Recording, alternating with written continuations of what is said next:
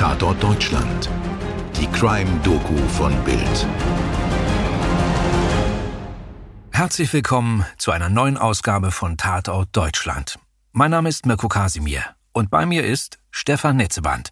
Hallo Stefan. Hallo lieber Mirko und ein herzliches Willkommen auch von mir. Und heute gehen wir wieder mal ein ganzes Stück zurück in die Vergangenheit zu einem wirklich, muss man sagen, bizarren und ungewöhnlichen Fall. Der liegt jetzt mehr als 100 Jahre zurück und er gilt als der erste Fall einer ganz neuen Kategorie von Morden. Naja, ganz neu damals, aber inzwischen gibt es diese Kategorie schon gar nicht mehr, oder? Ja, vielleicht nicht in der Form. Sie hat sich weiterentwickelt. Aber äh, vielleicht sollten wir hier mal aufhören, in Rätseln zu sprechen. Offene Rätsel gibt es später übrigens noch genug. Es geht um eine Serienmörderin. Das ist schon ungewöhnlich genug. Denn Serienmorde sind ja eigentlich eher so ein Männerding. Naja, ein paar Frauen mit entsprechenden Ambitionen, die hatten wir auch schon hier im Podcast. Ne? Aber im Großen und Ganzen hast du natürlich recht. Heute geht es um Belle Gunness, die um die Wende vom 19. zum 20. Jahrhundert herum 20, möglicherweise sogar 40 Menschen umgebracht haben soll. Sie wurde berühmt als die erste Kontaktanzeigenmörderin.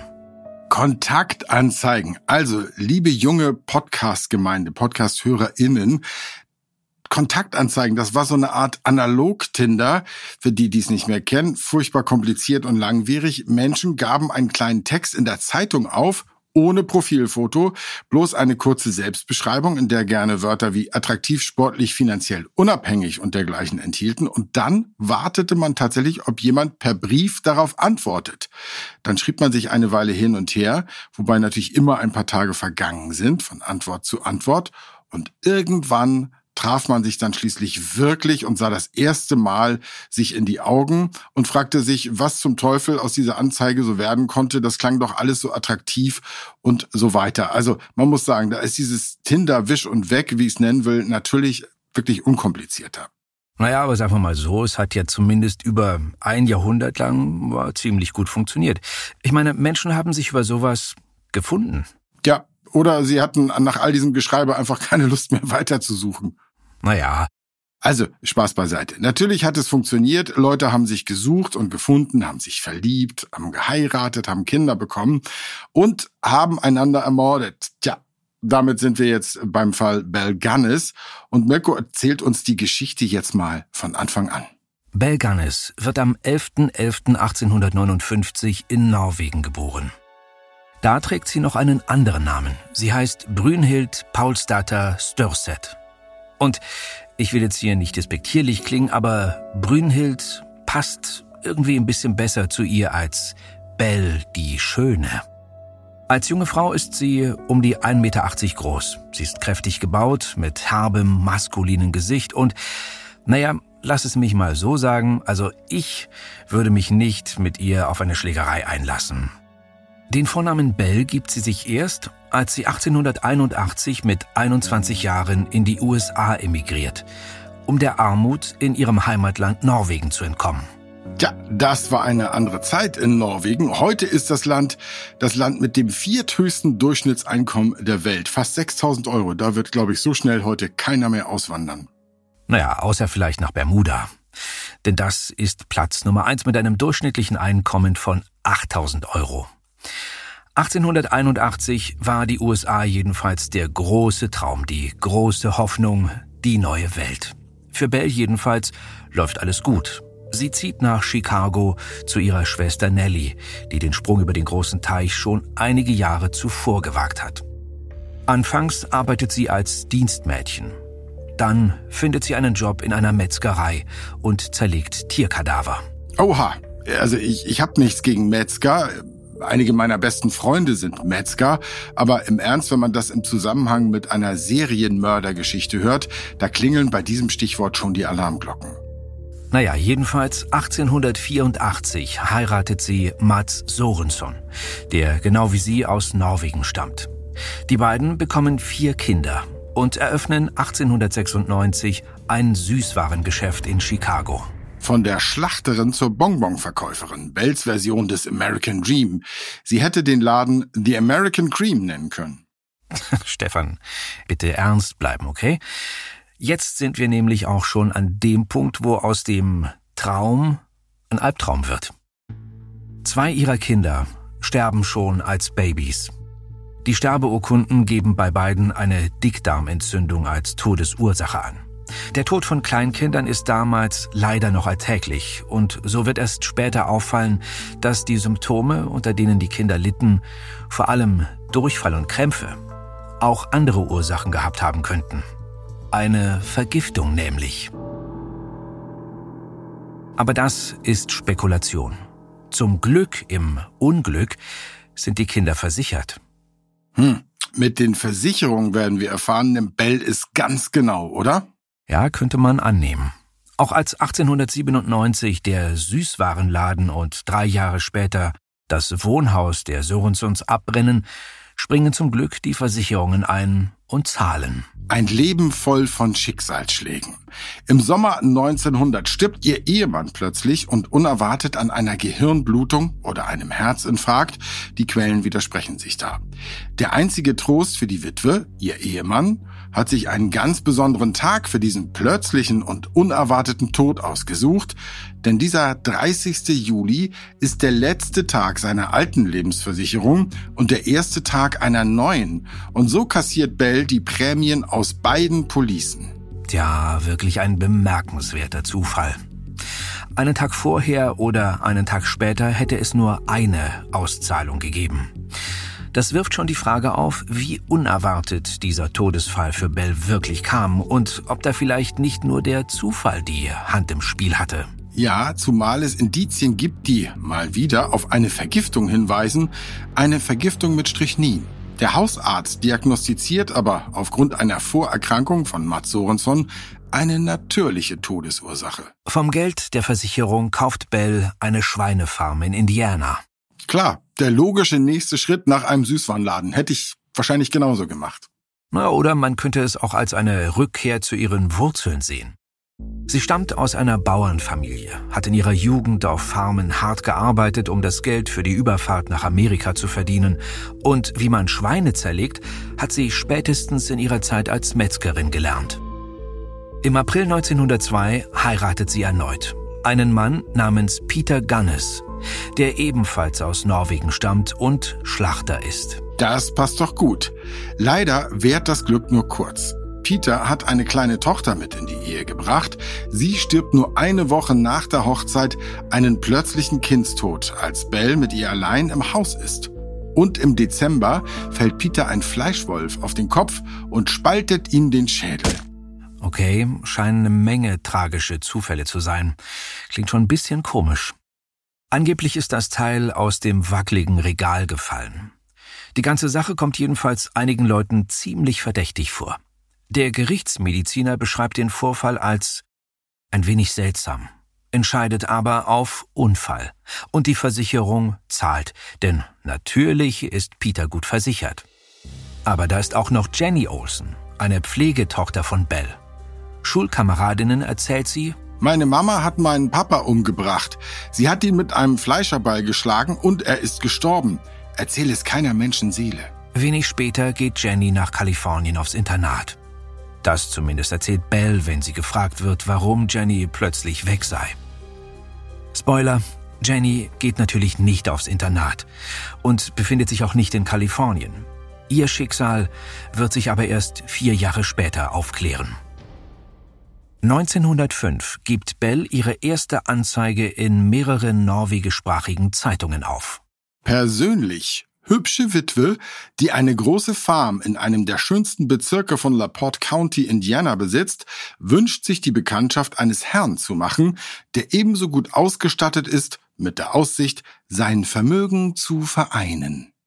Ah, ich finde, das klingt irgendwie sehr romantisch.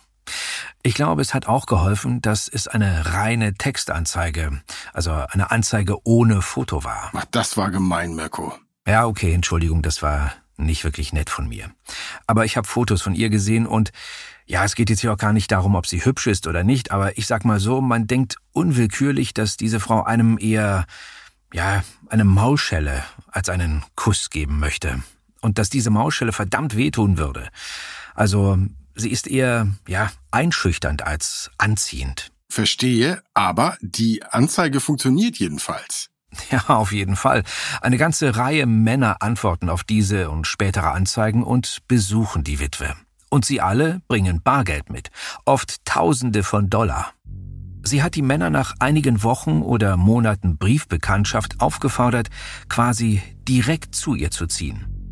Einem Herrn namens Andrew Hatchelin schreibt sie 1907, keine Frau auf der Welt ist glücklicher als ich es bin. Ich weiß, dass du jetzt zu mir kommst und mir gehören wirst. Ich kann aus deinen Briefen erkennen, dass du der Mann bist, den ich will. Dich mag ich lieber als jeden anderen auf der Welt, das weiß ich. Du, der süßeste Mann auf der ganzen Welt. Wir werden ganz allein miteinander sein. Kannst du dir etwas Schöneres vorstellen? Ich denke ständig an dich. Wenn ich deinen Namen mit der Melodie eines alten Liebesliedes singe, ist das wunderschöne Musik in meinen Ohren. Mein Herz schlägt in wilder Verzückung für dich. Ich liebe dich. Komm und sei bereit, für immer zu bleiben. Oh la la.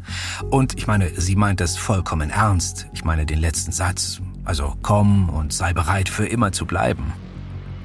Denn viele, die mit Taschen voller Geld und Schmetterlingen im Bauch zur Farm der Witwe kommen, verlassen sie nie mehr. Das erste Opfer dieser Serie ist 1905 ein gewisser Henry Gerhold, der, auf der Farm angekommen, noch einen begeisterten Brief an seine Familie schreibt, bevor niemand mehr etwas von ihm hört. Auf Nachfragen seiner Verwandtschaft antwortet Bell, er sei nach Chicago gegangen.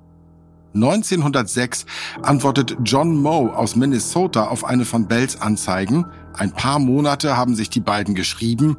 Dann hebt er sein ganzes Geld ab, gibt sein altes Leben auf, zieht zu ihr und ward alsbald nicht mehr gesehen. Einem Zimmermann, der gelegentlich im Haus arbeitet, fällt allerdings auf, dass sein Koffer zusammen mit Dutzenden anderen von unklarer Herkunft noch immer im Haus war. Und es kommen immer mehr und mehr Koffer dazu. Unter anderem von George Barry, der mit 1500 Dollar aus Illinois anreiste. Von Christian Hilfgen, der seine Farm verkaufte und sich mit 2000 Dollar auf den Weg nach Laporte machte. Von Emil Tell, der ebenfalls 2000 Dollar mitbrachte. Und von Ole Butzberg, der 1000 Dollar dabei hatte. Keiner von ihnen wird je wieder lebend gesehen. Und dann kommt ihr die Liebe in die Quere. Na gut, Liebe ist bei Bell vielleicht ein allzu großes Wort. Sagen wir eine Mischung aus Affäre und Komplizenschaft. Naja, für Ray Lanther ist es wohl Liebe. Er kommt als Arbeiter auf Bells Farm, teilt bald ihr Bett und verliebt sich Hals über Kopf in sie. Er weiß von den Männern, die kommen und nie wieder gehen. Wahrscheinlich ist er sogar in das Business involviert. Doch irgendwann macht ihn die Eifersucht rasend. Die Eifersucht auf diese endlose Reihe von immer neuen Männern, die ihn für eine Weile aus Bells Bett vertreiben, bevor sie endlich und endgültig verschwinden. 1908 eskaliert die Situation zwischen dem eifersüchtigen Liebhaber und der mörderischen Witwe. Sie kommt mir übrigens wirklich, äh, wenn je länger ich mich in diesen Fall hineinversetze, vor auch ein bisschen wie so eine so eine Spinne in ihrem Netz. Aber auf jeden Fall feuert sie ihn und noch von anderer Seite droht Ungemach. Der Bruder von Andrew Hatchelin, ihr erinnert euch, der süßeste Mann der Welt, hat Bell ihn in einem Brief genannt. Der Bruder wird misstrauisch. Er hat einige dieser Briefe gefunden und schreibt nun an Bell, wo sein Bruder denn abgeblieben sei. Bell behauptet, er habe sie wieder verlassen. Der Bruder aber gibt sich damit nicht zufrieden und kündigt einen Besuch bei Bell an, um der Sache auf den Grund zu gehen. Kurz darauf, im April 1908, noch bevor der Bruder eintrifft, brennt die Farm von Belganis nieder. Noch während der Löscharbeiten wird klar, dass es sich um Brandstiftung gehandelt hat. Erst einen Tag zuvor hat Bell ihr Testament gemacht und bei diesem Anlass über ihren ehemaligen Geliebten gesagt, Dieser Mann ist hinter mir her. Ich fürchte, er wird eines dieser Nächte mein Haus niederbrennen. Der Verdacht fällt also sofort auf Ray Lamphere. Er wird verhaftet. Wegen Brandstiftung und Mord. Denn in den Trümmern der Farm macht die Polizei eine grausige Entdeckung. Sie findet die kopflose Leiche einer Frau, mutmaßlich Bell Gunnis. Und die Leichen von drei Kindern, Bells Kindern. Aber das ist nur der Anfang. Als der Sheriff und ein Dutzend weitere Männer die Trümmer, den Schweinestall und die Farm genauer untersuchen, wird das ganze Ausmaß des Grauens deutlich. Sie finden die Leichen von George Barry, Christian Hilkven, Emil Tell, Ole Butzberg, Andrew Hatchelin, John Moo, Olaf Lindblom, Henry Gerhold, Olaf Svenherud und einigen weiteren Männern, die nie identifiziert werden. In einem Bericht ist von elf Leinensäcken die Rede, die von den Schultern abwärts abgehackte Arme und Massen von menschlichen Knochen enthielten, die in loses Fleisch gewickelt waren, das wie Gelee tropfte. Boah. Ein anderer Bericht spricht von einem Durcheinander von verfaulten Körperteilen. Nackte, in Sackleinen eingewickelte Torsi, Köpfe, Arme und Beine, die verstreut herumlagen. Und sie finden nicht nur die Männer. Sie finden auch die Leiche von Jenny Olsen, die Jahre zuvor angeblich auf ein Internat in Kalifornien gegangen war. Und die Körper zweier weiterer Kinder, die nie identifiziert werden. In der Haft erzählt Ray Lampherson die ganze Geschichte oder zumindest seine Version. Unumstritten ist zumindest der Teil. Belganis lockte die Männer mit ihren Heiratsanzeigen und verführerischen Briefen auf die Farm, vergiftete sie mit Strychnin, zerhackte sie, das hatte sie ja gelernt, und vergrub dann die zerstückelten Leichen. Und dann, und das ist der Teil, der nie wirklich bestätigt wurde, wird ihr aufgrund der Nachforschungen des Bruders von Andrew Hedgelin die ganze Sache zu heiß und sie beschließt, ihren eigenen Tod vorzutäuschen beauftragt ihn, die Farm niederzubrennen. Die kopflose Leiche stamme von einer anderen Frau, Bell selbst sei geflohen. Und es gibt Indizien, die für seine Version sprechen. Der Kopf wird nie gefunden und die Frauenleiche ist kürzer und leichter als Belganis. Nicht ganz klar ist, von wem die Frauenleiche stammen soll und wie er den Tod der Kinder erklärt. Hat Bell sie etwa selbst ermordet? Naja, es wäre vermutlich nicht das erste Mal. Wisst ihr noch? Zwei ihrer Kinder starben mit Symptomen, die auch von einer Vergiftung hergerührt haben könnten. Dann ist da die Tochter ihres zweiten Mannes, die kurz nach der Hochzeit in ihrer Obhut den plötzlichen Kindstod stirbt. Und natürlich Pflegetochter Jenny, deren Leiche man im Schweinestall gefunden hat. Leichen pflastern ihren Weg. Der Fall ist eine nationale Sensation. Die Farm wird zur Touristenattraktion und die Presse denkt sich immer neue Namen für die Mörderin aus. Lady Blaubart, Schwarze Witwe oder, mein Favorit, Hell's Bell. Wie viele Menschen wirklich auf ihr Gewissen gehen, ist nie ganz zu klären. Mindestens 20 möglicherweise 40. In den folgenden Jahren gibt es immer wieder Sichtungen von Hell's Bell, aber keine davon kann zweifelsfrei bestätigt werden. Ray Lamphere wird im November 1908 wegen Mordes und Brandstiftung vor Gericht gestellt. Die Brandstiftung gesteht er, die Mordanklage muss man schließlich aus Mangel an Beweisen fallen lassen. Lamphere wird für die Brandstiftung zu zwei Jahren Haft verurteilt. Angeblich machte er später einem Pfarrer namens Bitchley gegenüber ein zweites Geständnis. Jahre später macht dieser diese Beichte öffentlich, um den Familien der Opfer Frieden zu geben und um die Spekulationen über das Weiterleben der schwarzen Witwe zu beenden. Ein Zitat daraus. In dem Geständnis sagte Lampher, dass er Miss Gunnes und die Kinder mit einer Axt erschlagen, die Leiche mit Petroleum übergossen und sie und das Haus in Brand gesetzt habe. Er nannte Einzelheiten des Mordes und erzählte von seiner Beteiligung an früheren Morden auf der Gunnes Farm wobei seine Aufgabe gewöhnlich darin bestand, die Leichen im Garten zu vergraben. Wenn das so stimmt, wäre es natürlich eine finstere Ironie. Ermordet von einem Mann, der auf ihrem Mordopfer eifersüchtig war. Alter, was für eine Geschichte. Das war's für heute von uns und der schwarzen Witwe.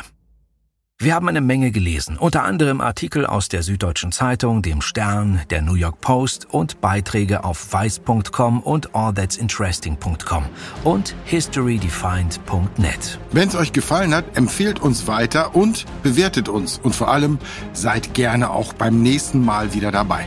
Euer Stefan und euer Mirko. Dir hat diese Folge von Tatort Deutschland gefallen? Du bekommst von True Crime einfach nicht genug. Dann hör jetzt in unsere weiteren Folgen rein. Hier warten mehr als 200 spannende Fälle auf dich, wie das Verschwinden von Rebecca Reusch, der Prozess gegen O.J. Simpson oder die Entführung von Ursula Herrmann. Wir hören uns bei Tatort Deutschland.